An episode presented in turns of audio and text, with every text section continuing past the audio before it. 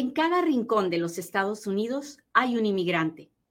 ¿Cómo obtener documentos para vivir y trabajar en los Estados Unidos? Es una pregunta con muchas respuestas. Yo soy Katia Quiroz, abogada de inmigración, y en Inmigrando con Katia encontrarás todas las respuestas.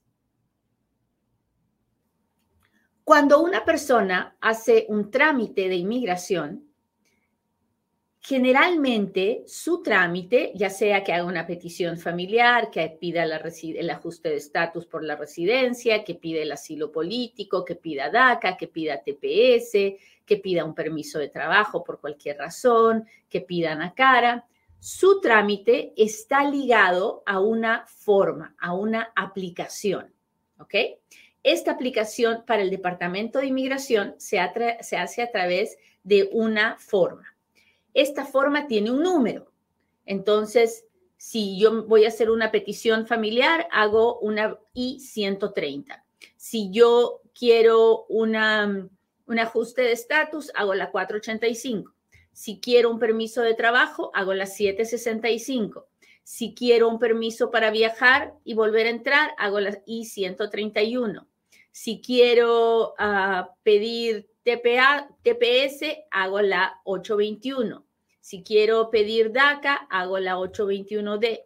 En fin, y así se van, cada proceso tiene su, su forma, su aplicación. ¿Hasta ahí estamos claros? Muy bien. Entonces, hacemos la forma y la mandamos. No, no, Resulta que la forma es solamente la, la forma que tiene el Departamento de Inmigración de separar los procesos.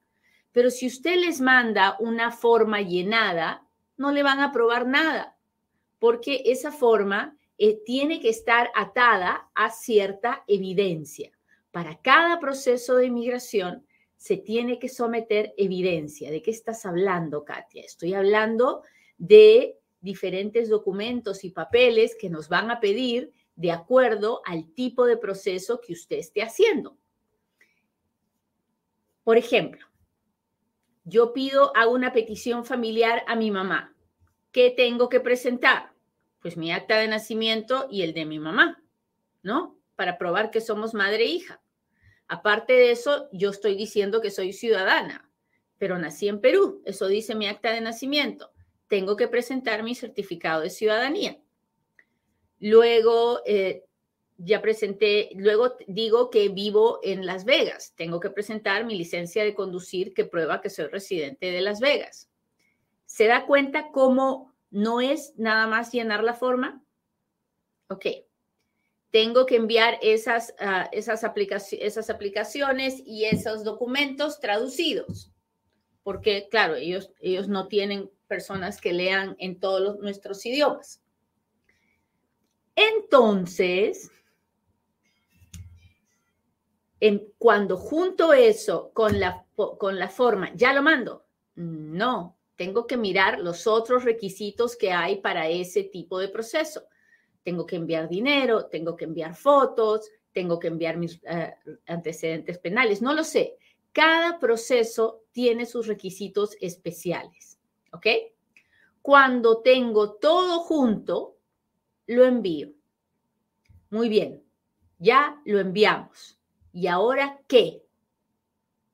Levante la mano el que sabe qué, es lo primero que pasa. A ver, contésteme. ¿Quién tiene una idea de qué es lo primero que pasa? Ya lo envié, ¿ah? ya lo puse en el correo y lo envié o ya lo hice online y lo envié. ¿Qué es lo primero que la oficina de inmigración me va a dar? Hola Beatriz, ¿cómo estás? Hola Patricia. Hola Lucía, muchas gracias. Felipe dice esperar. No, Felipe, no, no, pero esperar qué? ¿Esperar qué? Natalia dice una cita. No. Julie dice el recibo. Sí, Julie está en lo correcto. Lo primero que va a pasar después de que, se de que yo envíe la aplicación es que el gobierno me tiene que dar un recibo. ¿Y qué quiere decir este recibo? El recibo quiere decir, hemos recibido tu dinero y nos lo vamos a cobrar. Este dinero ahora es nuestro. Ah, entonces me van a aprobar mi caso. No, no lo sé. El recibo solo dice, tú me estás pagando para que yo te haga un proceso, yo me voy a cobrar tu lana y te voy a dar el proceso. No significa que te voy a aprobar el caso, significa, significa que vas a pasar por el proceso. Si al final te aprueban o te niegan, no te van a devolver el dinero. Tú estás pagando por un proceso, no estás pagando por el beneficio. O sea, no estás pagando y ya, porque pagaste, te van a aprobar. No, así no es. ¿Estamos claros? Hola Fernando, ¿cómo estás? Guillermo dice, ya llegué tarde. No, no le hace. Aquí estamos. Después usted se puede mirar la primera parte. Hola, hola.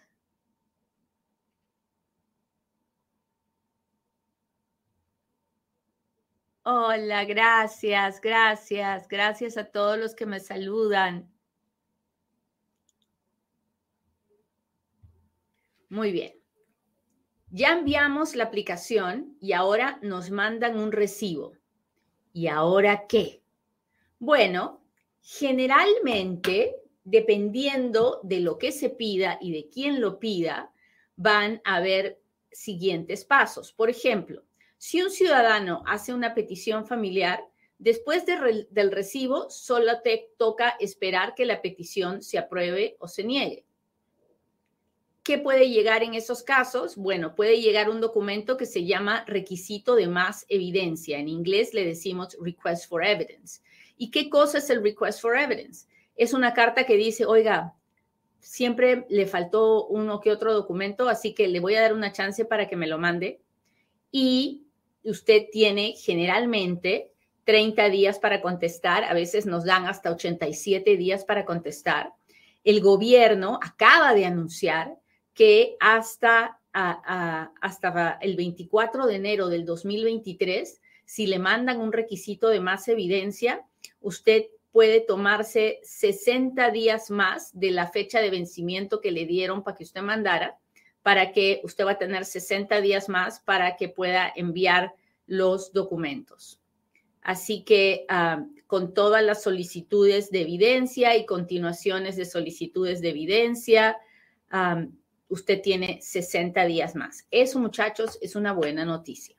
Buena noticia, sobre todo en el caso de las peticiones familiares, porque generalmente cuando uno recibe un requisito de evidencia es porque algo en el acta de nacimiento no está bien o quieren ver otro documento que hay que traer de nuestros países. Y en 30 días no es fácil de resolver. Así que es bueno que nos den los 60 días más. Ahora, eso pasa en la petición familiar de un residente o de un ciudadano. Pero ¿qué pasa cuando yo pido la residencia o pido asilo o pido TPS o pido una cara o pido DACA. ¿Qué pasa después de que me mandan el recibo? Bueno, después de que me mandan el recibo, me mandan una cartita diciéndome, le vamos a tomar las huellas, le vamos a hacer sus datos biográficos, la colección de datos ah, biográficos, no biográficos, tiene un nombrecito. biométricos, biométricos, biométricos. Ya ve, ya ve, que a veces la memoria me falla. ¿Será la edad? y entonces me llega una, una, carta diciendo que me van a hacer mi colección de datos biométricos y me dan una cita para que vaya a la oficina de inmigración a que me tomen las huellas, me tomen la foto y, y puedan saber realmente quién soy yo. Luego, entonces ya hemos pasado tres cosas. Lo envié, me mandaron el recibo y ahora me mandan la carta de eh, datos biográficos para que vaya a la oficina de inmigración. Una vez que me lo tomaron, lo más probable es que ya nunca más me lo vayan a tomar, ¿verdad? Porque así son de inteligentes las computadoras y las huellas no cambian. Así que muchas veces no me llega una carta con cita, pero me llega una carta que dice este, como ya se las hemos tomado anteriormente, ya no, ya no tiene que volver a venir. Así. Entonces ya pasaron, pasó el recibo, pasó las huellas y ahora qué? Bueno, depende. Si el proceso necesita una entrevista, usted va a recibir una notificación de entrevista. Si el proceso no necesita entrevista, entonces debería haber una decisión en su caso.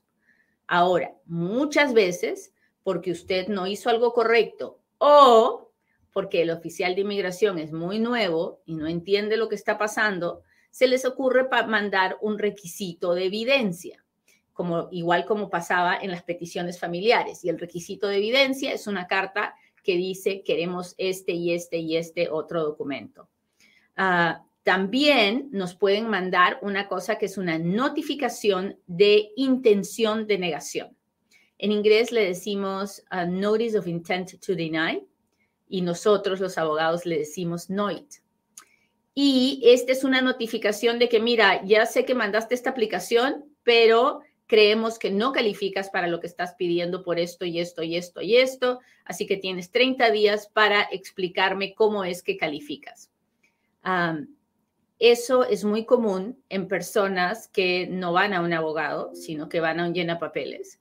Y el llena papeles les dice, sí, claro que calificas y enviamos todo y resulta que usted no calificaba para lo que pidió. Y ahí se nos viene la noche. Este documento se llama notificación de intención de negación. Ah, usted está esperando que lo llamen para la cita o que le manden su permiso y le mandan una cosa que se llama notificación de intención de revocación. Y esto a quién se lo pueden mandar a un residente legal o a alguien que tiene asilo o en, varias situaciones puede pasar que le mandan y, y, le dicen queremos revocarle la green card. Nos hemos dado cuenta que usted mintió aquí y allá y que usted realmente no califica, así que le queremos quitar la green card. Eso es una notificación de intención de revocación. Nos, ah, de rescindir, perdón, de rescindir, que una notificación de intención de rescindirle la green card, de quitarle la green card. Eso pasa, puede pasar en los cinco primeros años de tener la residencia. Y la notificación de intención de, revocación es cuando le pueden revocar una petición familiar, un permiso de trabajo, cualquiera, cualquier otro proceso. Luego le pueden mandar una notificación de negación. ¿Y ahí qué pasa? Cuando le, cuando le niegan el caso. Usted ya fue a la entrevista, sale de la entrevista, le dicen, espere que le vamos a, dejar saber nuestra decisión y la decisión es que su caso está negado. ¿Qué hacemos cuando un caso está negado? se voy a tomar un poquito de mi té porque ya tengo la garganta seca. Cuénteme si me está entendiendo, por favorcito.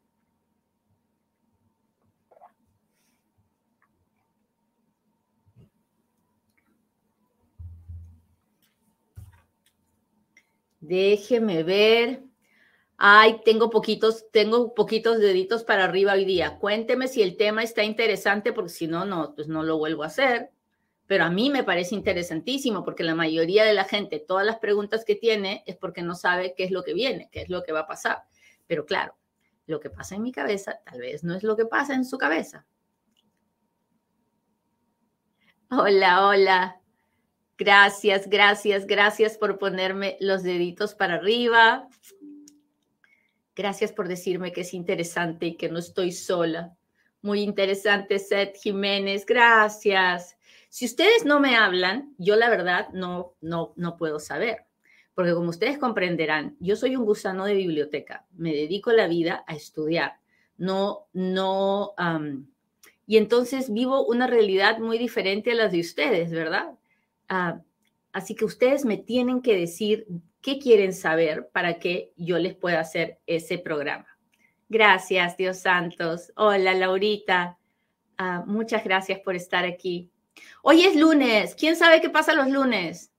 Los lunes sorteamos una tarjeta de regalo de 100 dólares. Si usted la gana, me tiene que prometer que me va a mandar un videíto diciéndome, hey Katia, aquí está, lo recibí, era cierto de todo Así que no se olvide, si quiere entrar al sorteo, entre a inmigrandoconkatia.com, regístrese, uh, regístrese al boletín también y sea parte de mi grupo de amigos de mi casa, inmigrandoconkatia.com. Muy bien.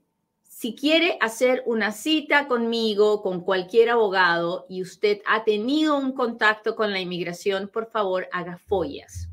Ah, hay un lugar que se llama el Folla Center, donde usted puede llamar, hablar con Liliana o Antoinette y hacer sus follas antes de ir donde el abogado para que el abogado no le diga, oiga, necesito hacer follas antes de poder decirle algo, que es algo que yo comúnmente hago porque claro, las follas me hablan mucho más que las personas.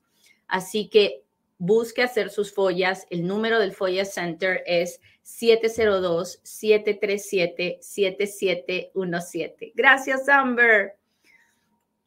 Muy bien, nos quedamos en qué pasa cuando, qué pasa cuando me niegan el caso. Pero si yo mandé todo, pero si se cobraron mi dinero, pero sí, hasta fui a la cita, ¿por qué me están negando? A veces me niegan con cita y otras veces sin cita. No, no, no solo los casos que tienen cita son negados, puede ser cualquiera.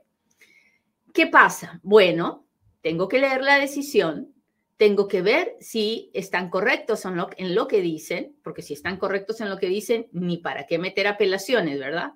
Porque voy, igualito voy a perder y peor voy a molestarlos más.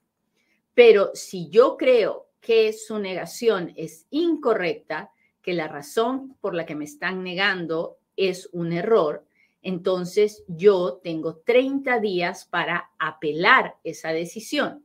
¿Y con quién apelo la decisión? Bueno, generalmente apelo con una oficina especial que se llama AAO, que es la oficina de, de apelaciones de la Oficina de Inmigración y mando una notificación que se llama 290, que es la notificación de apelación.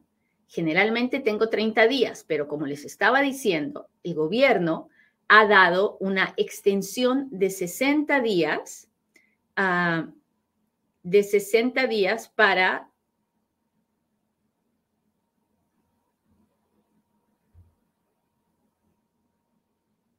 para apelar pero acá estoy leyendo que dice, además, la Oficina de Inmigración considerará la notificación de apelación ah, si el formulario se presentó hasta 90 días a partir de la emisión de la decisión. So, para apelar, nos están dando 90 días a partir de la fecha en que se emitió la decisión.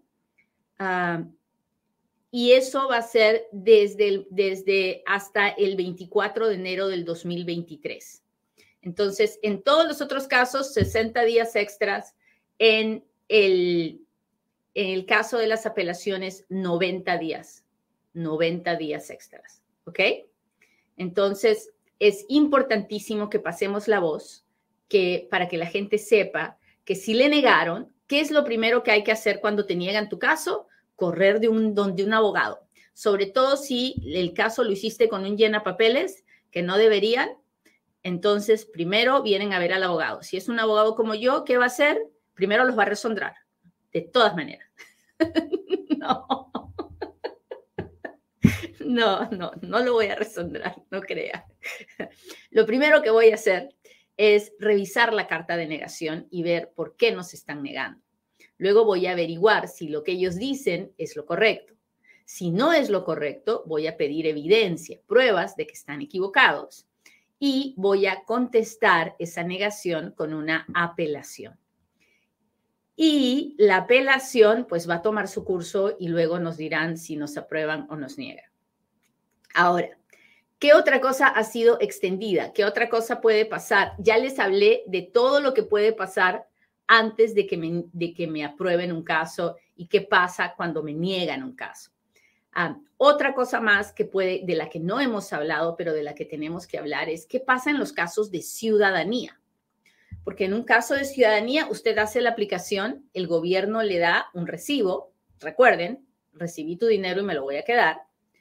Luego, generalmente no me mandan la carta de las huellas si es que ya tienen huellas mías, y generalmente lo tienen, pero a veces hay situaciones en que me pueden llamar a, a dar una cita para que vaya a tomarme las huellas y recolecten nuevamente mis datos biográficos. ¿Por qué puede ser eso, Katia? Ay, porque la persona tiene residencia desde 1989, pues, y la forma en que tomaron sus huellas no fue digital. En fin, hay muchas cosas.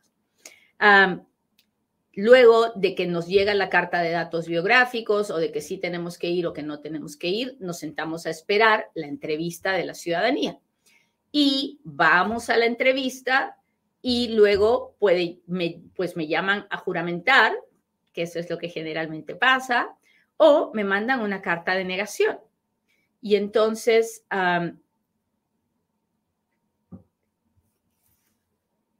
cuando me llega la carta de negación, tengo que llevarlo a un abogado.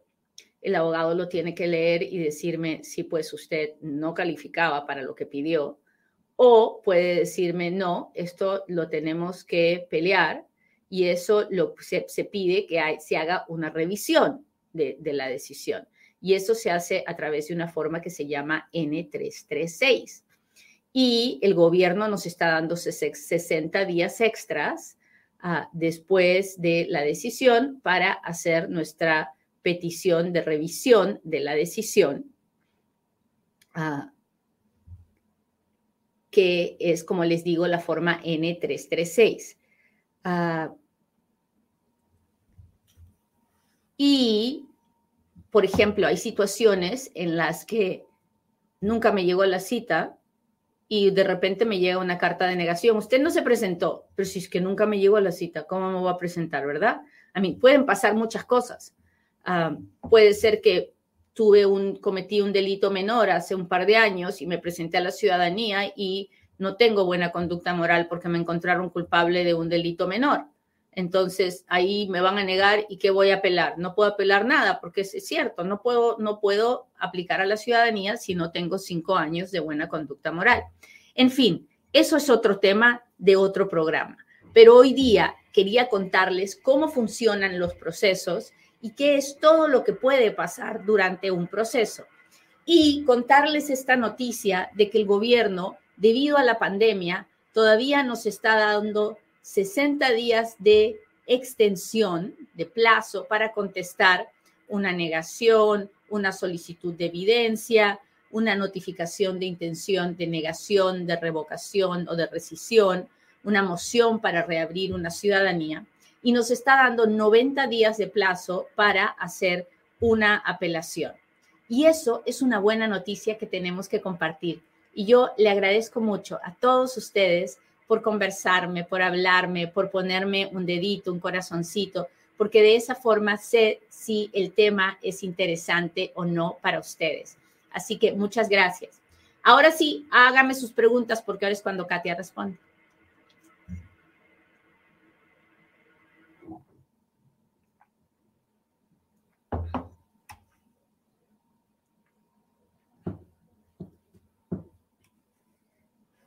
Muy bien. Cada proceso, hoy día hemos hablado de cómo es un proceso en la oficina de inmigración.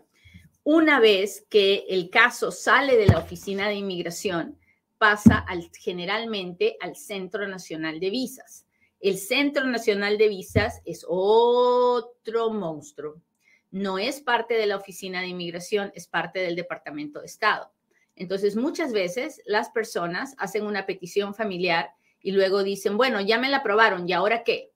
Bueno, ahora qué? Usted tiene que ir con un abogado y averiguar si ese familiar que usted tiene puede pedir la residencia dentro de Estados Unidos o si tiene que hacer el caso con el Centro Nacional de Visas. Así que en un próximo programa le voy a contar cómo es un proceso con el Centro Nacional de Visas. Ahora vamos a contestar preguntas.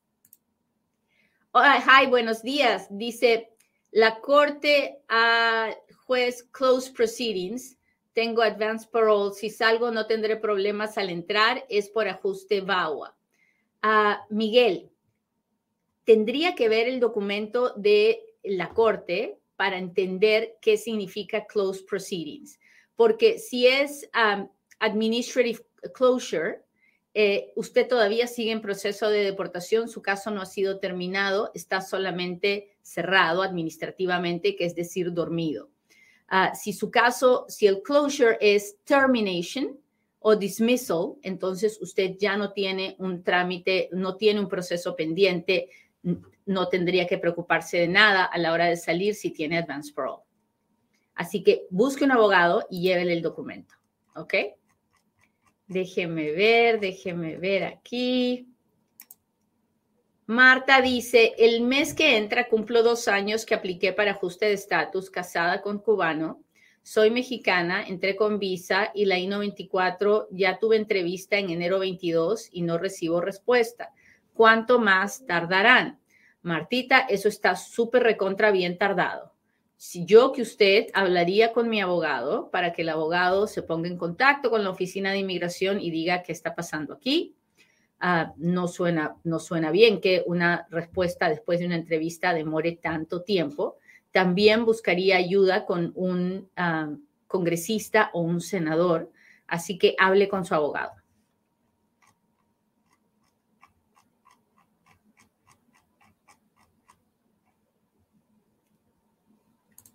Saludos de Uruguay, de Modesto, California, de New York. Muchas gracias. Gracias por decirme desde dónde nos mira. Me alegra mucho el corazón a saber que la obra de Dios sigue continuando y que se esparce por tantos lugares. Saludos desde San Antonio.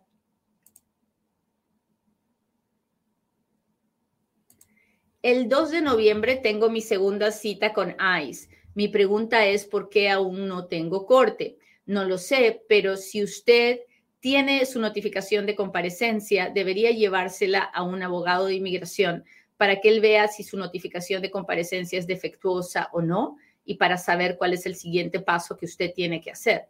Porque sin importar si, si le tiene cita corte o no, usted antes del año tiene que hacer su aplicación de asilo, si eso es lo que vino a hacer. ¿Cuánto tiempo está durando que inmigración apruebe la residencia por medio de la visa U? De 12 a 18 meses en este momento. ¿Qué tiempo demora la petición de 2014 de hermano a hermano? Depende. Si usted es de México, demora como 25 años. Si usted no es de México, como 15 años. Ah, entonces no la voy a hacer porque demora muchos años. No, esa es la decisión equivocada. Hágala. No importa cuánto demore, hágala. Déjeme ver. ¿Cuánto tiempo tarda el caso? Uy, se me pasó. Aquí voy, muchachos. Hola, ¿un uruguayo con niños puede emigrar por frontera de México a Estados Unidos? Ah, si tiene visa, sí, si no, va, va a entregarse para que lo pongan en proceso de deportación. yo, no, yo no haría eso. buenos días, mi esposo tiene su aplicación del perdón desde el 2019. ¿Cuánto tiempo más? A mí me los están aprobando después de 24 o 26 meses. Uh, Buenos días. Después de pedir un prometido, bueno, después de pedir al prometido, cuando la petición se aprueba, se manda al Centro Nacional de Visas. todo lo que le he contado hoy día es para la parte que es con la Oficina de Inmigración, que es solamente desde que usted presenta la aplicación hasta que ellos la aprueban. Una vez que la aprueban, tienen que enviar esa petición al Centro Nacional de Visas y, y si Dios permite y no hay ninguna otra noticia más importante, mañana haremos el programa de qué pasa cuando un caso llega al Centro Nacional de Visas.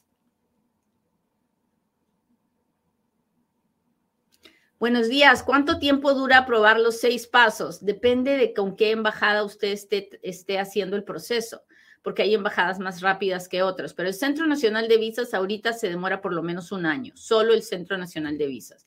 Luego envía el caso a, la embajada o el consulado y ellos se pueden demorar otro año o dos dependiendo de cómo estén trabajando. Estoy esperando a ver si me aprueban la residencia por VAWA. Me afectaría si cojo cupones para mi bebé. Eh, es American. Me afectaría. no debería afectarle para nada. Ah, ¿Cómo empezar un proceso por mi hijo de nueve años fuera de Estados Unidos y cuánto tiempo toma. Ah, Daya, un hijo de nueve años no la puede pedir a usted. Su hijo tiene que tener 21 años antes de pedirla. Ahora, si usted es la ciudadana y quiere pedir a su hijo, tiene que ir a la embajada y ver si califica para que le den un, pasaporte a su hijo. Ah, Charlie Brown compró una insignia. Muchas gracias, muchas gracias. Si mi papá era ciudadano americano, ¿puedo hacer algo para pedir papeles aunque él haya fallecido?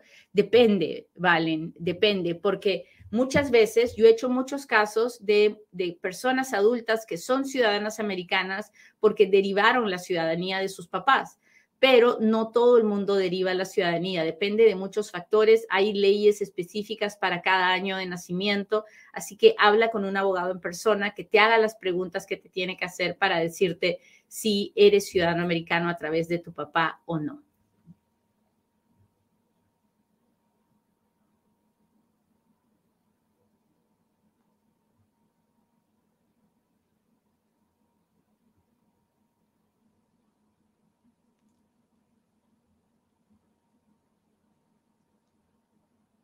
¿Cuánto se tarda la petición de esposo ciudadano a esposa mexicana? La pura petición se demora 12 a 16 meses. Pero luego hay que ver si la esposa ciudadana puede ir, puede pedir la residencia en los Estados Unidos si es que está aquí o si tiene que pedir la residencia en su país de origen. Eso es lo que no le puedo decir cuánto demora, porque uno puede demorar otro año más, otro, y la otra puede demorar tres o cuatro años más si es que tiene que hacer un perdón. Es complicado. Lamentablemente las leyes de inmigración son complicadas pero para eso existimos los abogados, para estudiar y estudiar y estudiar y estudiar para poder salir de la complicación. Bueno, muchachos, les agradezco mucho que me hayan acompañado hoy día. Le pido a Dios que hoy tengan un buen día, que hoy decidan ser felices, decidan dejar de vivir en el pasado para vivir en el presente. Con el favor de Dios, nos vemos pronto en otro Inmigrando con Katia. Bye.